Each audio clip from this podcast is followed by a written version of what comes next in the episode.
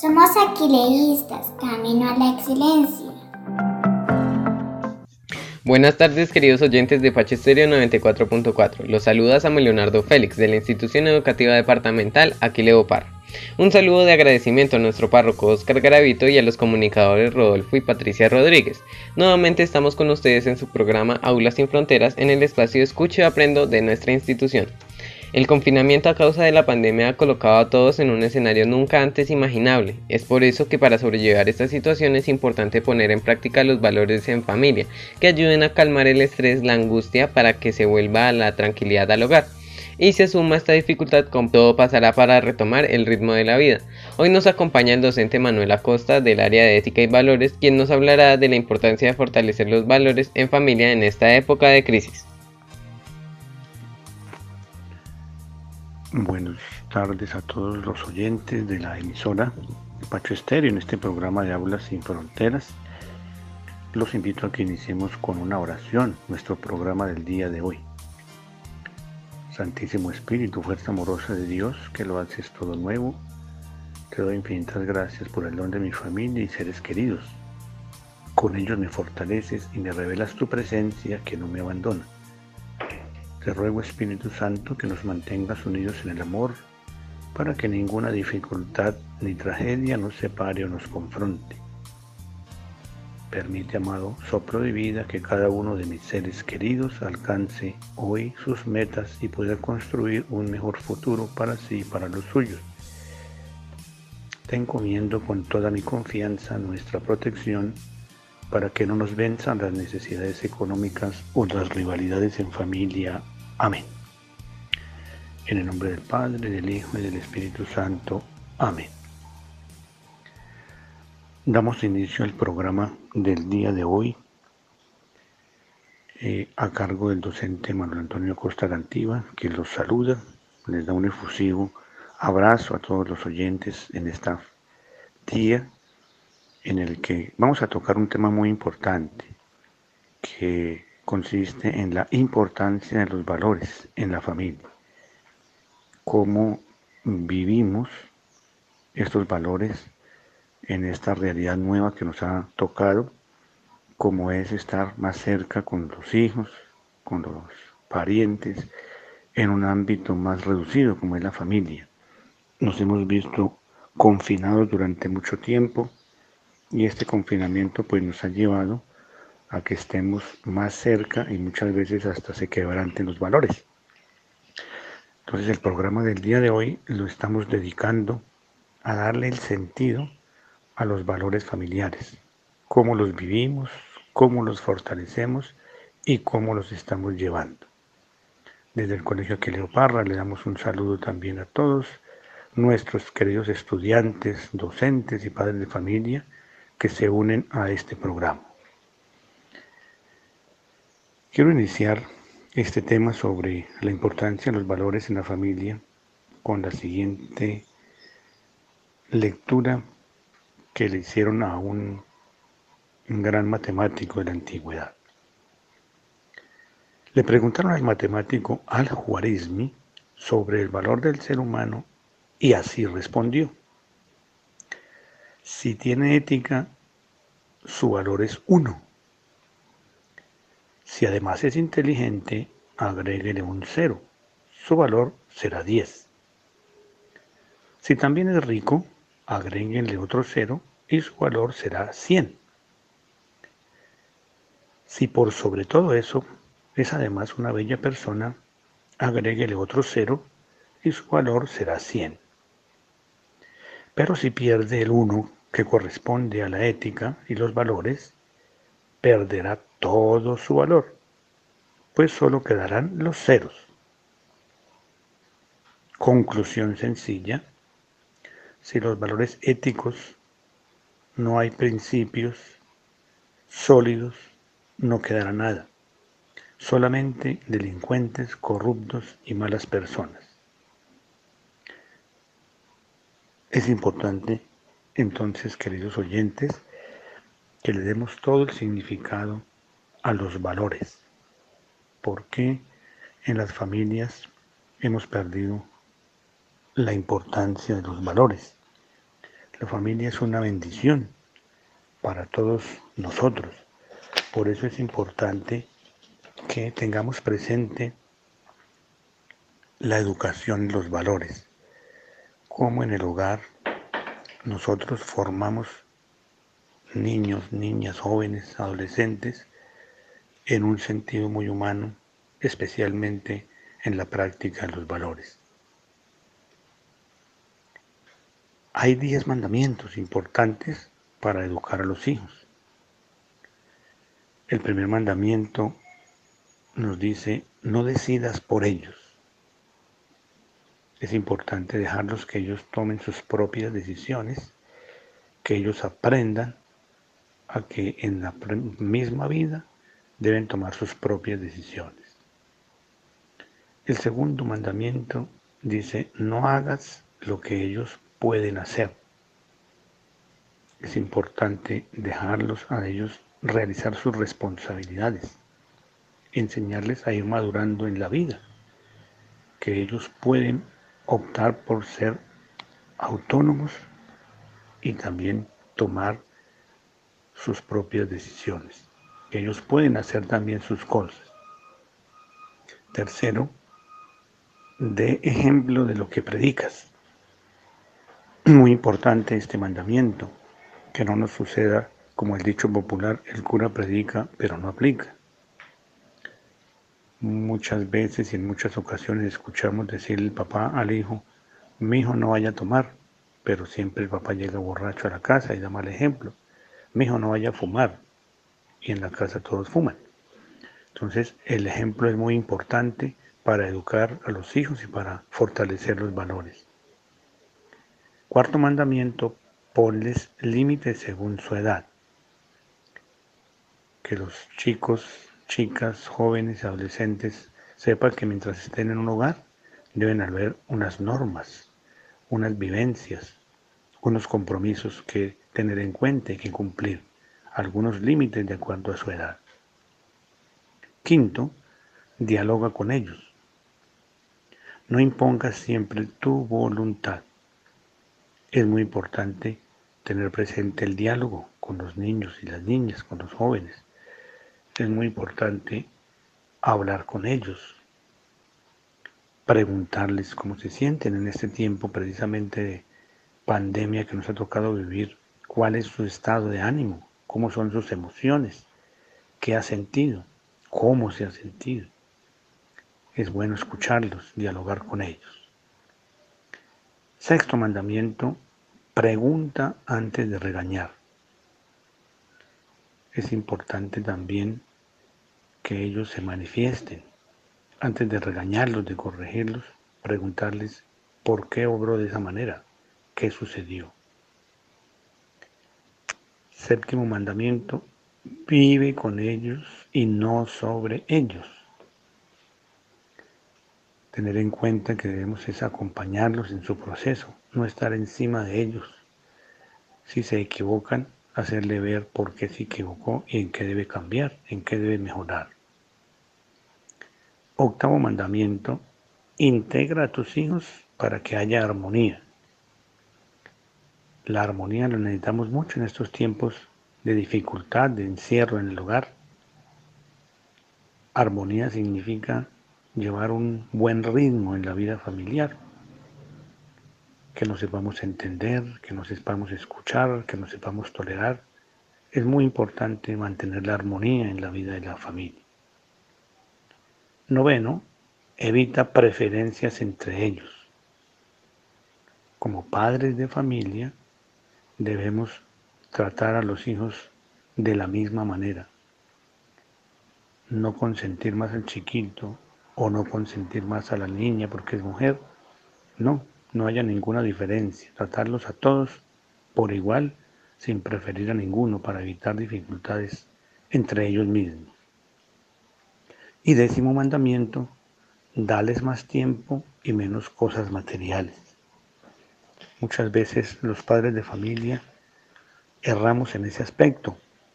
Queremos darles cosas a los hijos y creemos que con estos, estas cosas ellos son felices. Y resulta que no, ellos necesitan más de nuestro tiempo, más de nuestro acompañamiento, más de nuestra presencia con ellos.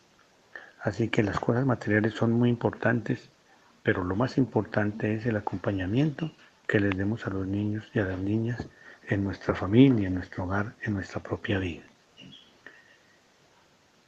Los invito ahora a que escuchemos una enseñanza de vida que es el testimonio de un joven que recibió en su hogar los valores, especialmente el valor de la ayuda y de la solidaridad.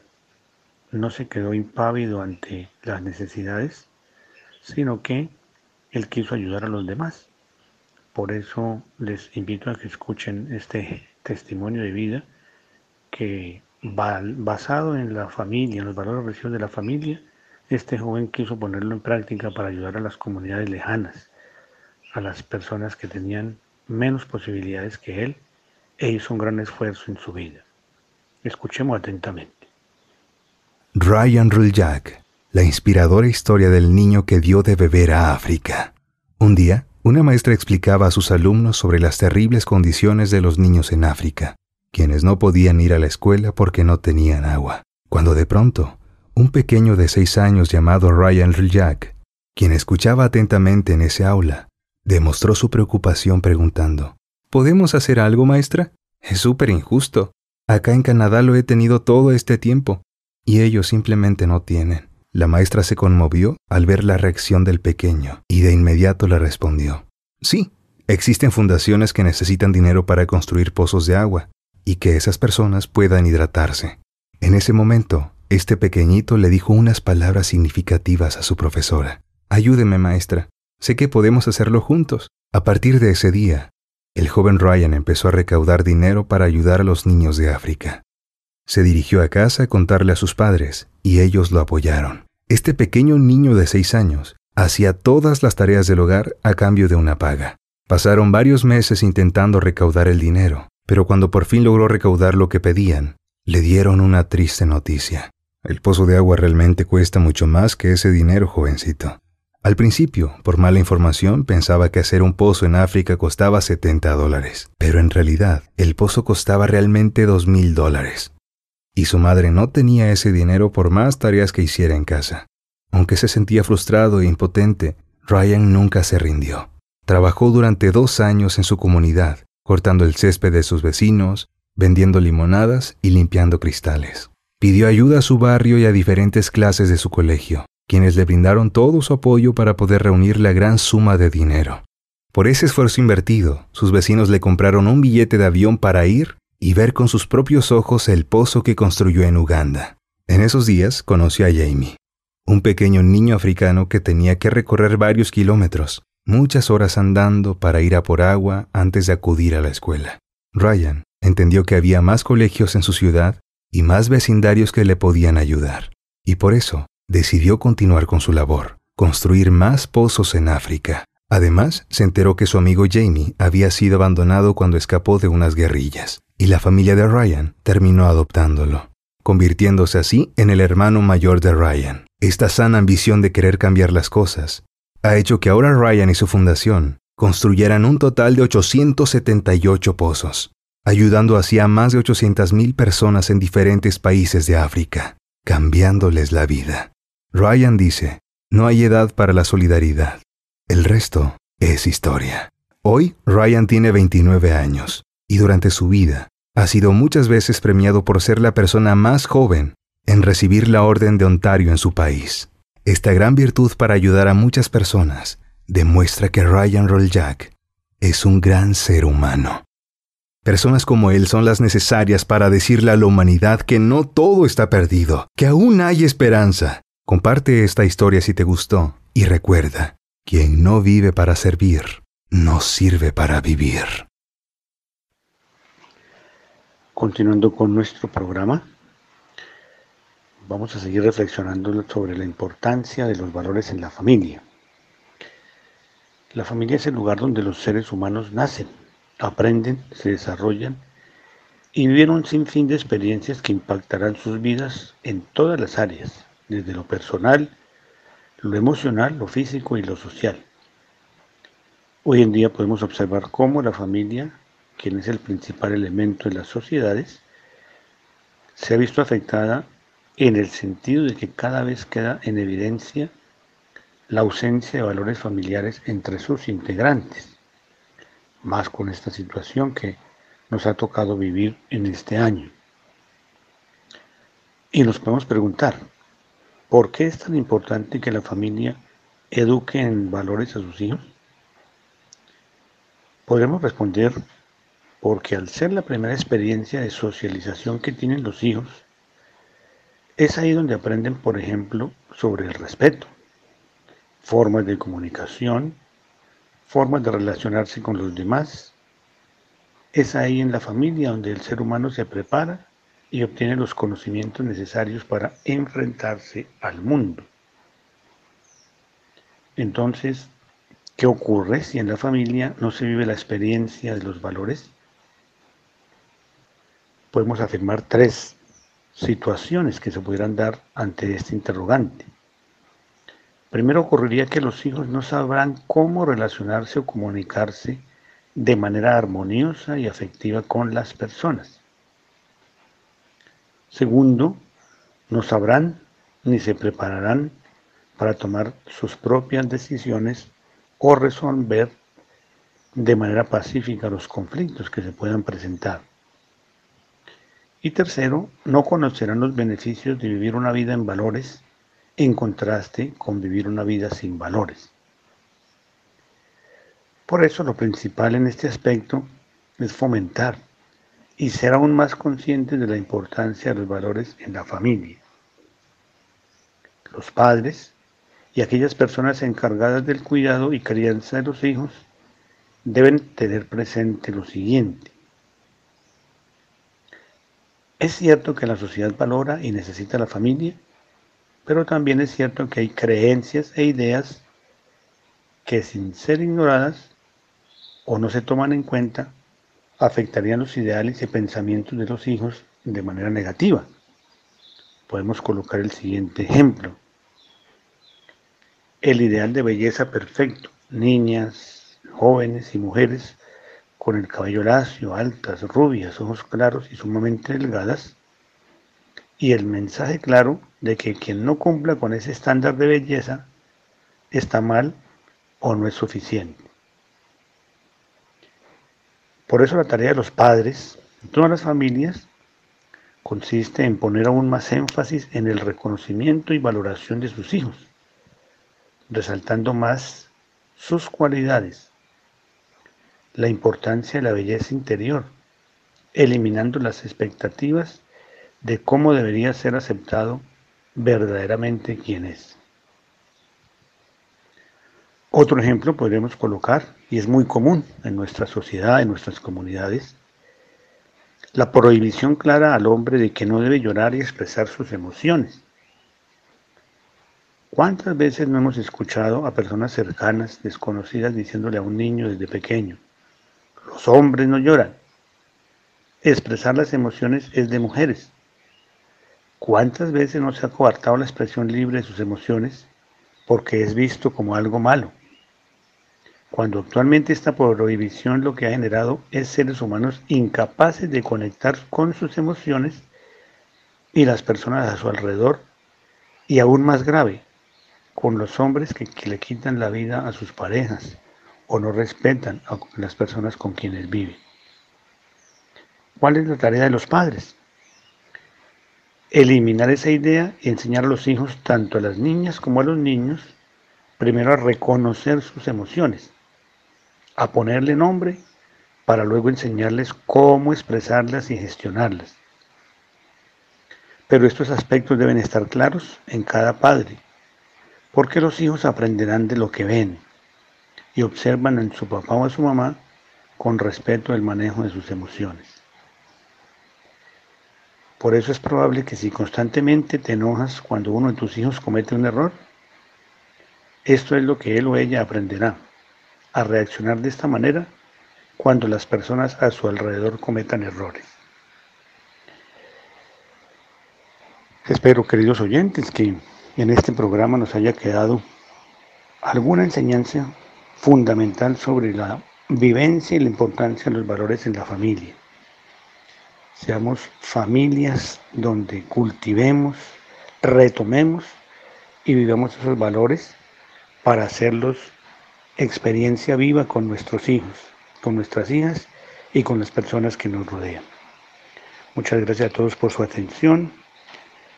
Un saludo desde la distancia a todos los padres, madres de familia y estudiantes de la comunidad educativa que Leoparra, que sigamos viviendo esos valores y que este tiempo que se nos acerca de diciembre, las fechas de Navidad y Año Nuevo, sean para fortalecer esos valores que tanto necesitamos en nuestra comunidad. Gracias por su atención, Dios los bendiga, feliz semana para todos.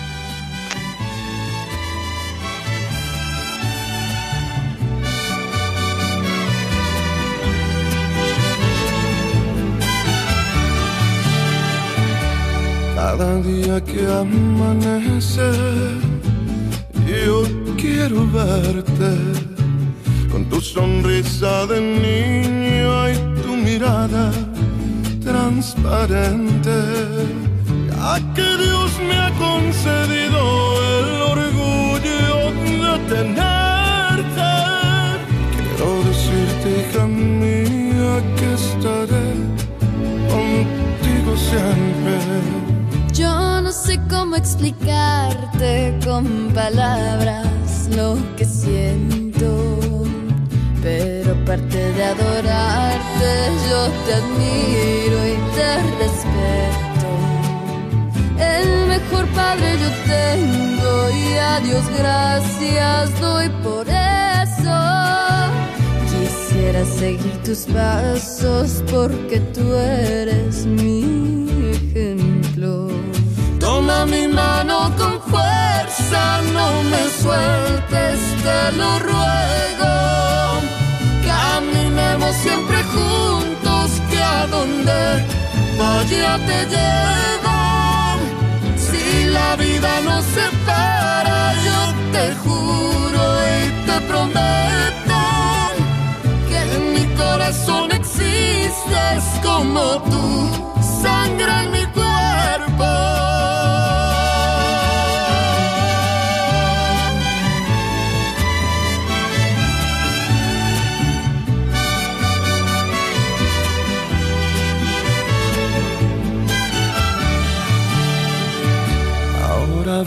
aquí conmigo que mientras te tenga cerca, quiero dormirte en mis brazos como cuando eras pequeño.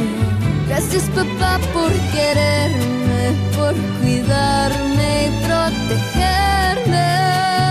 Nunca dejes de arrullarme,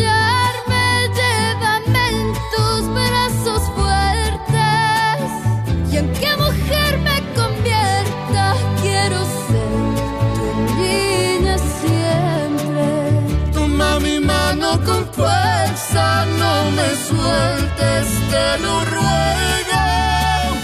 Caminemos siempre juntos, que a donde vaya te llevo.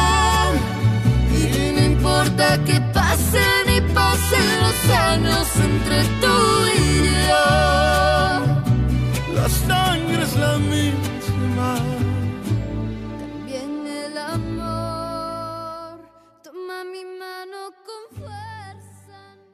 Buenas tardes, amables oyentes. Les habla Cristian Naranjo del grado 11 y espero todos se encuentren bien y en familia. Por disposición del Ministerio de Educación, las pruebas Saber 11 se llevaron a cabo el 7, 8, 14 y 15 de noviembre, siendo esta la primera vez que los exámenes del Estado se realizan de esta manera. Afortunadamente y para nuestra comodidad se aplicaron en un solo fin de semana y en media jornada en la institución educativa Pío 12. Los resultados por estudiantes, si no se presenta otra modificación en la fecha, serán publicados el miércoles 30 de diciembre. Tener presente que los buenos resultados en el examen facilitan la, obten la obtención de créditos y becas para la realización de estudios superiores. Los docentes de las diferentes áreas continúan con la dinámica de comunicarse con los estudiantes que a la fecha están pendientes con la entrega de trabajos en diferentes áreas del conocimiento, con el fin de establecer acuerdos y compromisos de tal forma que puedan colocarse al día con el trabajo académico. El pasado jueves 5 de noviembre se llevó a cabo la entrega de refrigerios en las diferentes sedes de la institución en el horario de 7 de la mañana a 12 del mediodía. Quedaron pendientes algunos estudiantes que por fuerza mayor no acudieron al llamado, pero se presentaron el viernes 6 de noviembre en las horas de la mañana a solicitarlos. La semana pasada los directivos convocaron a una reunión virtual a los docentes de las sedes primaria y secundaria para darles a conocer la resolución donde se establece el calendario académico 2021 y el cronograma de fin de año de la institución. Bajo la orientación y liderazgo de la docente Elda Lucía Poveda, el próximo 12 y 13 de noviembre, a partir de las 8 de la mañana, se llevarán a cabo las sustentaciones de los proyectos de grado. Los directivos, docentes y estudiantes de los grados décimo estarán presentes en el evento. A los estudiantes de los grados novenos que a la fecha están pendientes con los certificados de años anteriores, los pueden entregar los días martes y jueves en la secretaría del colegio o enviarlos al correo aquileopacho.hotmail.com. Es todo por hoy. Gracias por su atención. Cuidémonos todos. Buena tarde. Hemos llegado al final de nuestro programa. Agradecemos la participación del docente Manuel Acosta en esta emisión radial y a ustedes, amables oyentes, por habernos escuchado. No olviden visitar nuestra página www.aquileoparra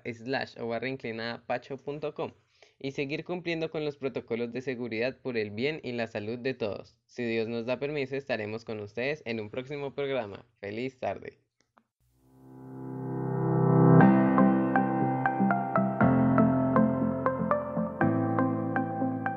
Somos aquileístas, camino a la excelencia.